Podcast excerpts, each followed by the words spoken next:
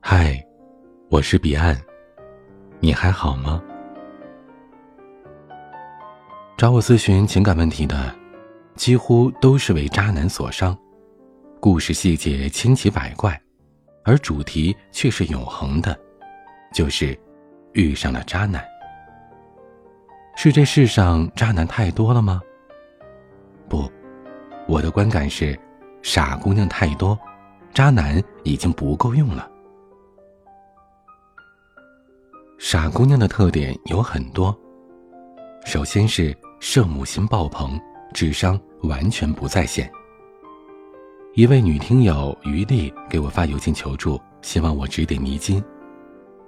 我听完了她的故事，一连起草了三封回信，最后都默默的删除了。我发现我不知道如何回答他的提问。于丽今年二十三岁，是独生女。父母掌上的明珠，他喜欢一个名叫陈东的抢劫犯。对，没错，你没看错，陈东是个抢劫犯。他参与抢劫是从犯，被判了三年。他蹲了两年多的铁窗，因为表现不错而被假释了。于丽得知了陈东的经历之后，为他在狱中吃过的苦而心生怜悯。决定给他一个女性最纯美的温柔。于丽的父母觉得陈东这种有前科的人最好不要接触，可奈何女儿铁了心。于丽说：“他已经知道错了，受过罚了，难道不能给他重新做人的机会吗？”这种道理掷地有声，即使是我这种三观严重不正的人都不敢反驳。陈东家里背负了很多的债务。这让他自卑又要面子。于丽想嫁给他，可是陈东连婚礼的钱都拿不出来。更让人难受的是，陈东脾气不好，一言不合就会殴打于丽。事后他还会赔礼道歉，请求原谅。于丽几次跟他分手，又被他哄了回来。陈东对于丽好的时候，会接送她上下班，会给她买礼物，还给她。买过衣服。于丽说明知道他脾气不好，还会对他家暴，但他却贪图陈东平时对他的温存。不知道大家是怎么定义渣男的？是不是只有花心的才算呢？可在我心中，家暴男、软饭男、花心男，全都属于渣男，甚至家暴男是渣男当中的战斗渣。于丽最终认识到嫁给陈东可能会被他打死，再一次的跟他分手了。陈东故技重施，这一次于丽没有跟他和好。有一天，于丽跟父亲上街碰到了陈东，当时于丽身上穿的是陈东给她买的一套运动衣，陈东要求她脱下衣服还给他。于丽说等他回家换了衣服就还他，陈东不肯。当即就要脱他的衣服。陈东扯断了于丽的衣袖，并且扯下了他的胸衣。于丽的父亲马上拨打幺幺零，民警赶来，把双方带到了派出所调解。事后，于丽怨恨父亲没有保护她，父亲没有跟陈东搏斗，只是打了幺幺零了事。可他也不想想，陈东年轻力壮，还有抢劫的前科，如果他痛下杀手。自己的父亲岂不是有性命之忧呢？经过这么一遭，于丽该对陈东死心了吧？可令人震惊的是，两个月之后，于丽又开始怀念起陈东的好了。这时有别的男孩追她，父母也给她介绍对象，可她一个都瞧不上。于丽给我写邮件，希望我骂醒她。可问题是，我为什么要骂于丽呢？于丽的是非观如此的奇葩，她的圣母心如此之强，自尊心如此之低，对待家暴如此的宽容。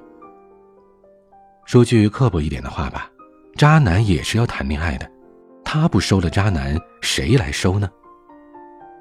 为什么这世界上有那么多家暴男呢？就因为像于丽这样的姑娘，太多了。傻姑娘第二个特点就是，渣男并不高明。哪些女人容易中招呢？更多的女孩是这样陷入泥淖的。巴英在大学毕业之后进入到一个单位，人生地不熟。这时候，一个热心的男主管李群出现了，对他是百般照顾，教他这个教他那个。熟络之后，就各种请他吃饭，请他去玩，然后开始跟他诉苦，说跟自己妻子感情不和，婚姻早已经名存实亡。巴英对李群又是心疼又是同情，最终沦陷了。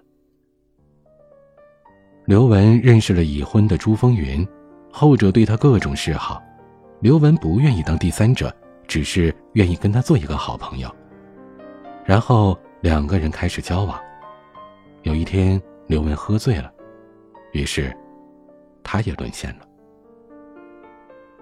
江玉上了大学之后，由于成绩出色，专业老师张教授很喜欢他，对他各种开小灶和照顾。就在他认为自己遇上了人生最好的导师时，张教授把他弄上了床，他也沦陷了。李云经常跟闺蜜程文吐槽男友张小点的花心，张小点也经常向程文诉苦，认为李云太矫情。慢慢的，程文就爱上了张小点。当他终于发现张小点真的是花心萝卜时，已经欲罢不能，而且早就跟李云反目成仇了。以上种种，渣男的招数真的是极其的拙劣。明眼人一看就嗤之以鼻。然而，渣男的骗术如此的拙劣，为什么还会有那么多的姑娘上当呢？感情骗子跟电信的骗子是一样的，行骗风险大，容易露馅被抓，所以必须筛掉聪明的人。只有连最拙劣的骗术都无法识别的人，才能一骗一个准儿。同样的道理。一个女孩太精明了，需要很高的骗术才能上钩，那么她很有可能在关键的时刻醒悟，让渣男竹篮打水一场空。只有无法识别最拙劣骗术的女孩，才是真的蠢，渣男成功的概率也是极大的。然而，我上面举例说明的这些被渣男所伤的女孩，绝大部分都是大学生，她们真的智商不高吗？不是，这里的蠢不是智力的问题，而是见识的问题。很多女人痛恨渣男，可是，请你们从渣男的角度来考虑问题：如果一个女人她不用明媒正娶就可以和他啪啪啪，甚至对方还愿意给自己生孩子，还可以不花自己的钱，她自己都不对自己负责，那么渣男为什么要娶她？为什么？要对他负责任呢。还是那句话，蠢女人太多了，渣男都不够用了。你说这不是缺德吗？北岛老师说了，卑鄙是卑鄙者的通行证，高尚是高尚者的墓志铭。什么意思呢？简而言之，卑劣者横行无忌，高尚者死路一条。很多女生给我留言，希望我传授识别渣男的方法。其实渣男形形色色，与其识别渣男，不如识别自身。我们不妨来分析一下哪几种女人容易遭到渣男。首先是精神不独立的女人，这种女人没有主见，更没有坚强的信念，内心里需要依靠男人。渣男善于扮真情，善于扮靠山，善于扮精神导师，每一步都命中了这种女孩的靶心。第二种是三观很正的女人。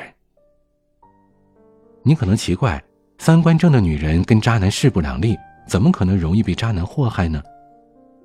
其实，三观正的人接受的是正能量教育，对人性丑陋的一面要么视而不见。要么加以粉饰，只有这样才能形成非常正的三观。从另一个角度来说，三观非常正的人对人性的丑恶是缺乏认识的，或者说认识不够深刻。而悲剧就在于人性当中的丑恶面，不能因为你三观正就不存在，恰恰是你忽略了其丑陋面，没有打疫苗，一旦遭遇到邪恶的攻击或者诱惑，你毫无防范能力。很多三观正的女人沦为地位尴尬的小三，痛苦而不能自拔。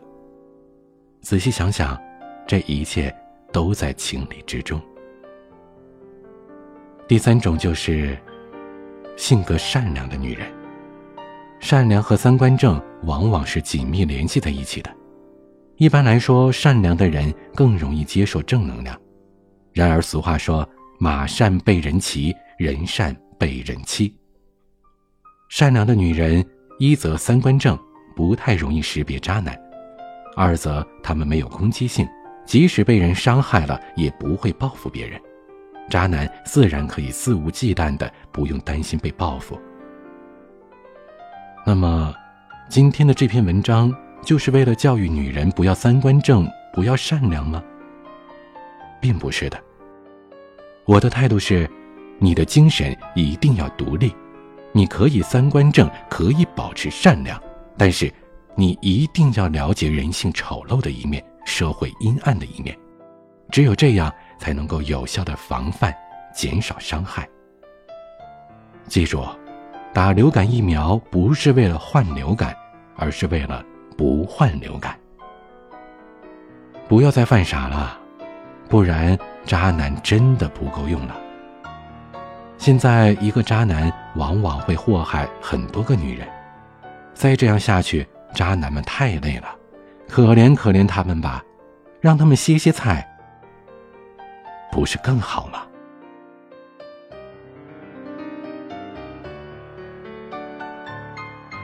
想要收听更多节目或者查看原文，请关注微信公众号 “DJ 彼岸”。欢迎加入听友 QQ 群：四九四四四九幺幺六，我每晚都在。我是彼岸，晚安。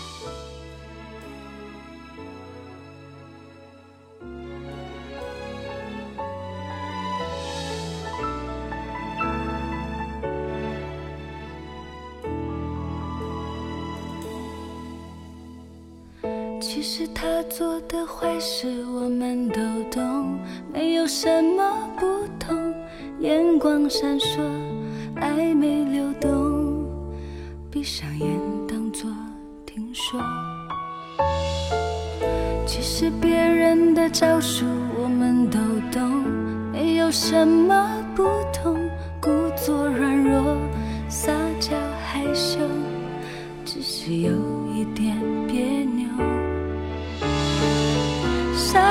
也许单纯的多，爱的没那么做作，爱上了我不保留。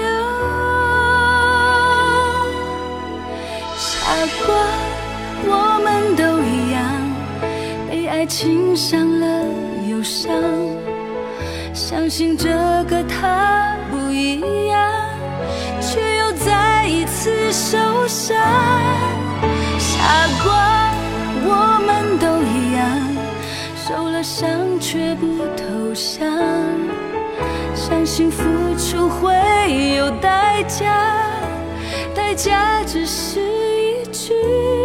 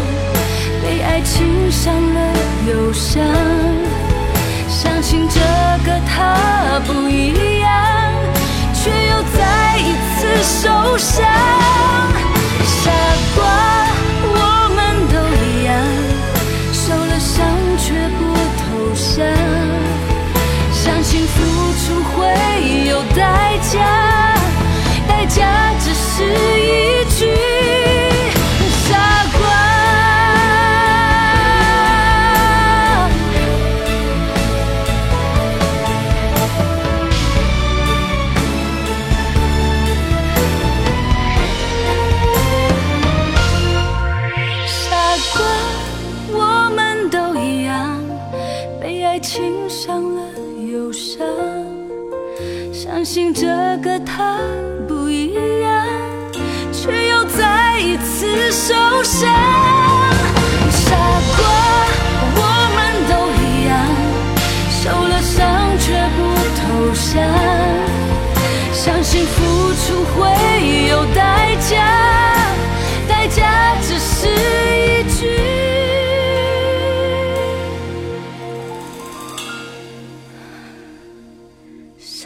过